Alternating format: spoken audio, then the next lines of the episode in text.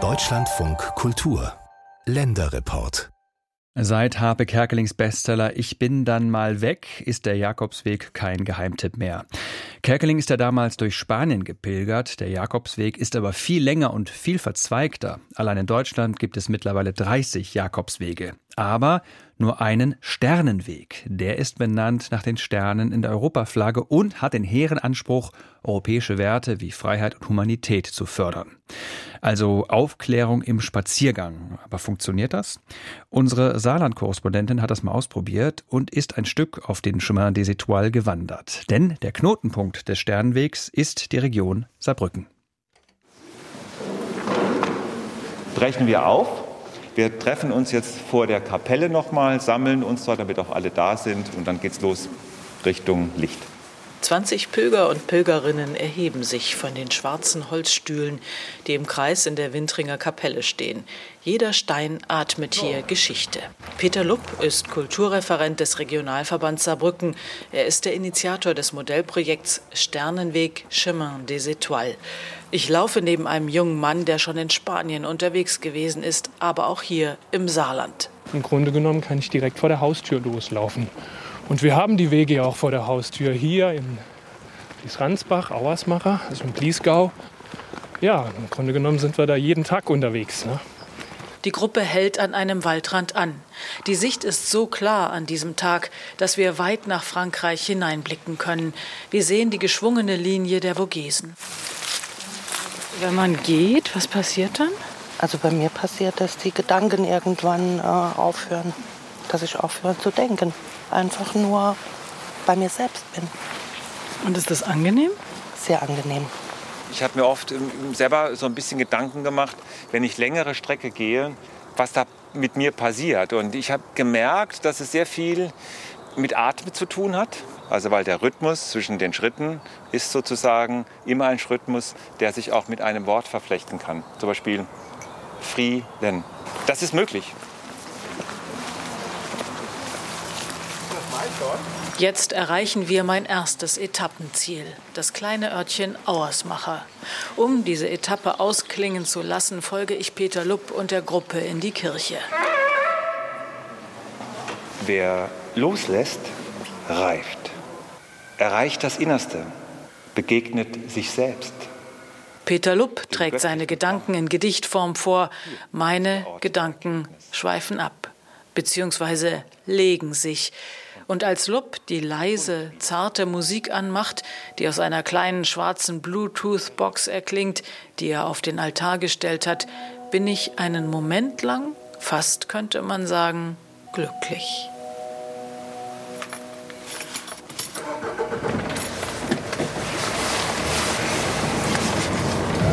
St. Volt, meine zweite Etappe auf dem Pilgerweg nach Metz. Zugegeben, ich bin keine echte Pilgerin. Von der Idee, von Saarbrücken nach Metz zu laufen, bin ich abgekommen.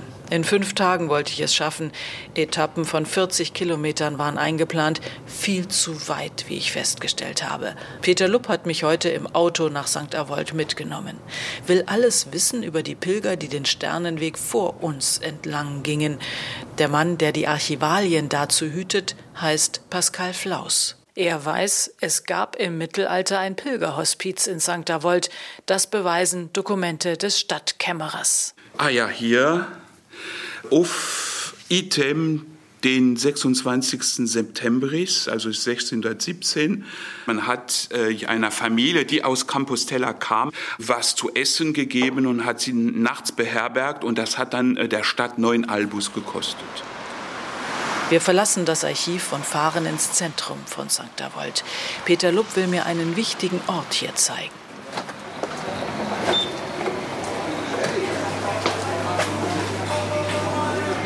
Man riecht es auch sofort, wir sind im Mittelalter angekommen. Jetzt fehlt uns nur noch die Kerze wir sind durch das Café hindurchgegangen, haben eine Glastüre geöffnet und weil wir keine Kerze haben, schaltet Lupp das Licht seines Handys an. Wir sind jetzt also in der Chapelle de Créange, die Kriechingen-Kapelle. Ein Ort geprägt durch ein wunderbares Kreuzrippengewölbe. Dieses Kreuzrippengewölbe ist übrigens in der vergleichbaren Art auch in Santiago de Compostela zu sehen. Während wir staunen, kommt die Besitzerin des Cafés und macht das Licht an. Sie zeigt mir die weiße Jakobsmuschel, die hier in den Boden eingelassen ist. Das Zeichen, dass diese versteckte Kapelle ein Ort auf dem Sternenweg ist. Ich erkläre ihr, dass ich Pilgerin bin, heute allerdings leider im Auto. Aujourd'hui, je suis en voiture. C'est pas bien. Peter Lupp ist zufrieden mit der Begegnung. Schon sind wir wieder auf der Straße und eilen nochmal durchs Zentrum von St. Avold in die Abteikirche Saint-Nabor.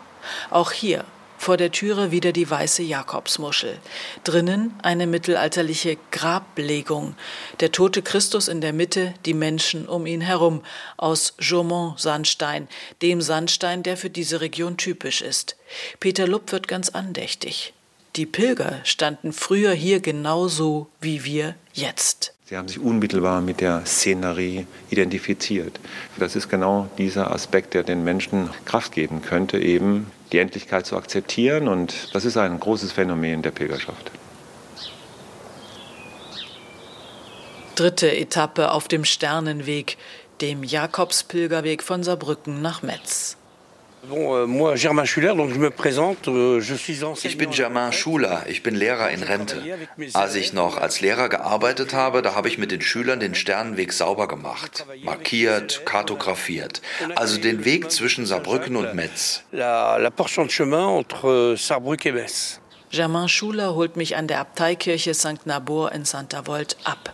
Unser Ziel ist ein kleines Örtchen, Ponge, vor Metz. Diese Etappe hat 40 Kilometer, zu weit, um zu laufen. Wir stehen also in St. Avold vor Germains weißem Kastenwagen. Früher sei er sehr viel gewandert, sagt Germain Schuler.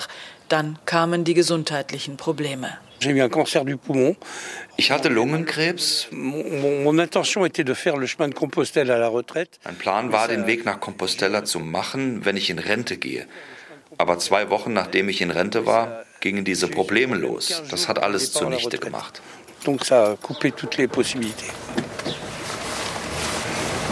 Wir fahren ein kleines Stück aus St. Avold heraus. Germain fährt mich zu einem Parkplatz, der ein guter Ausgangspunkt ist, um in Richtung Ponge zu laufen. Kaum bin ich 200 Meter gegangen, da ruft jemand hinter mir, wollen wir zusammen gehen? Ich drehe mich um. Eine Frau in einer blauen Leggings mit einer kleinen Wasserflasche in der Hand und einer Mütze auf dem Kopf. Wir kommen ins Gespräch. Ich sage ihr, dass dieses Wegstück ein Stück auf dem Weg nach Santiago de Compostela ist. Sie wundert sich. Ah bon, chemin de Compostelle alors oui. Ah, parce que moi, le chemin de Compostelle, je le voyais plus dans le sud de la France, moi. Den Weg nach Compostela habe ich eher im Süden Frankreichs verortet. Ah, das heißt also, auch Santa Volt liegt auf dem Weg nach Compostela. Durch die Bäume sehen und hören wir die Autobahn. Da geht es nach Metz. Und bald sehen wir geradeaus Germain. Auf einem Parkplatz steht er vor seinem weißen Kastenwagen und erwartet uns. Die Frau in der blauen Leggings stellt sich als Marianne vor. Germain greift zur Sternenwegkarte und faltet sie auf. Sehen Sie hier, von Saarbrücken nach Metz. Und der Weg kommt aus Speyer. Ah, oui, je connais pas. Ah, ah, verstehe. Das kannte ich nicht. Gibt es denn überhaupt Unterkünfte auf dem Weg? Naja, also die können wir nicht extra aufmachen. Die müssen schon da sein. Der Wanderer muss sich an das anpassen, was es schon gibt. Es gibt natürlich private Unterkünfte, aber das wird auch ausgenutzt. Die Leute geben auch manchmal vor, Pilger zu sein, nur um günstig zu wohnen. Euh. Vous comprenez ce que je veux dire Bah oui.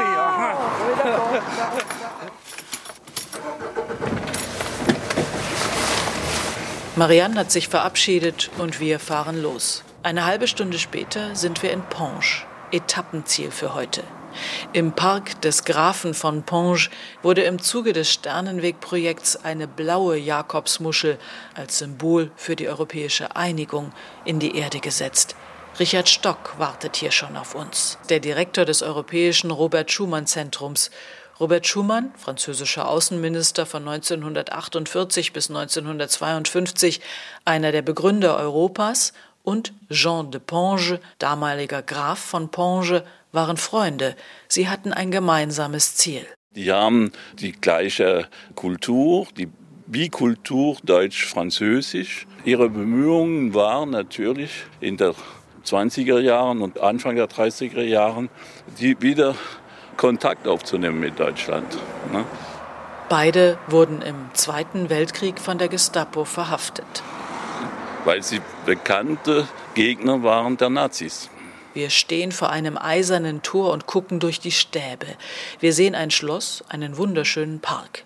Roland, der derzeitige Graf von Ponge, so erzählt Richard Stock, hat zwar damals zugestimmt, dass die Jakobsmuschel in seinem Garten platziert wurde, habe dann aber schlechte Erfahrungen gemacht mit den Pilgern weil er dann öfters gestört wird, weil doch immer wieder Pilger kommen, um diese Muscheln zu sehen. Ne? Die weniger Verständnis haben für die Leute, die da wohnen, die äh, jetzt nicht immer zu jeder Zeit das öffnen wollen. Ne?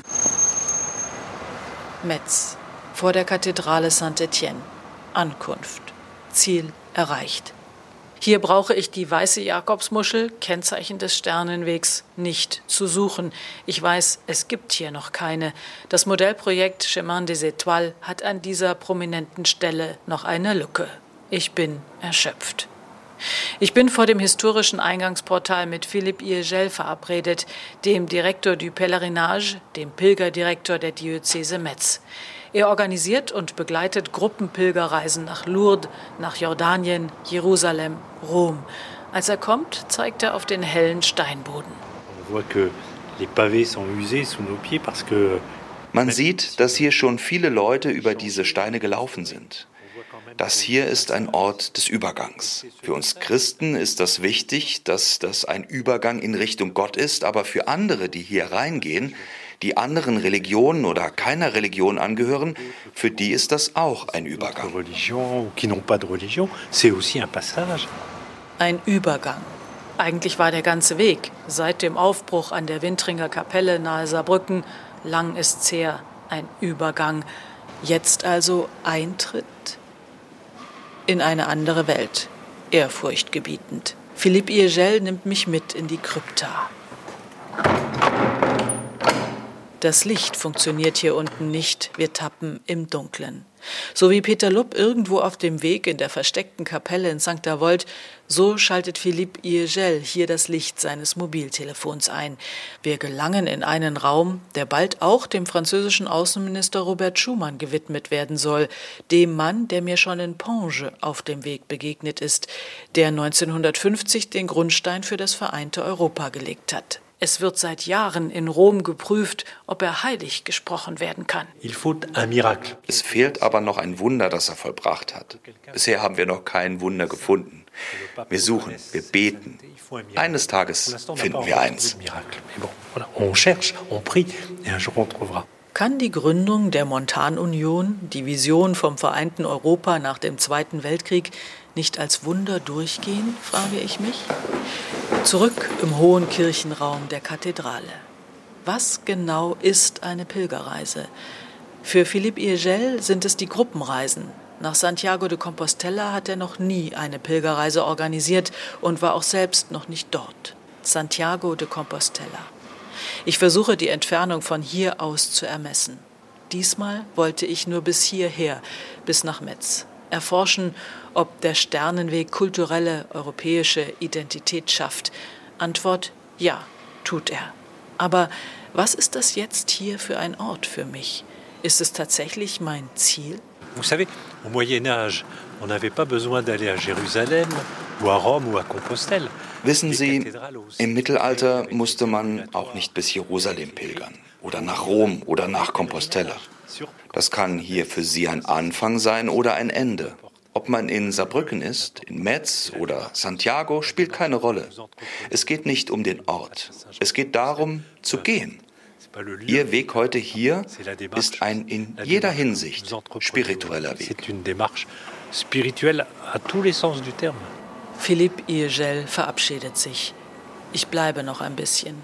Ziel oder Ausgangspunkt, egal habe keine Fragen mehr. Es ist so schön, im Frieden zu sein. Für einen Moment zumindest angekommen zu sein. Pilgern für Europa und ein bisschen auch für sich selbst. Das geht auf dem Sternenweg, der vom Saarland nach Frankreich führt.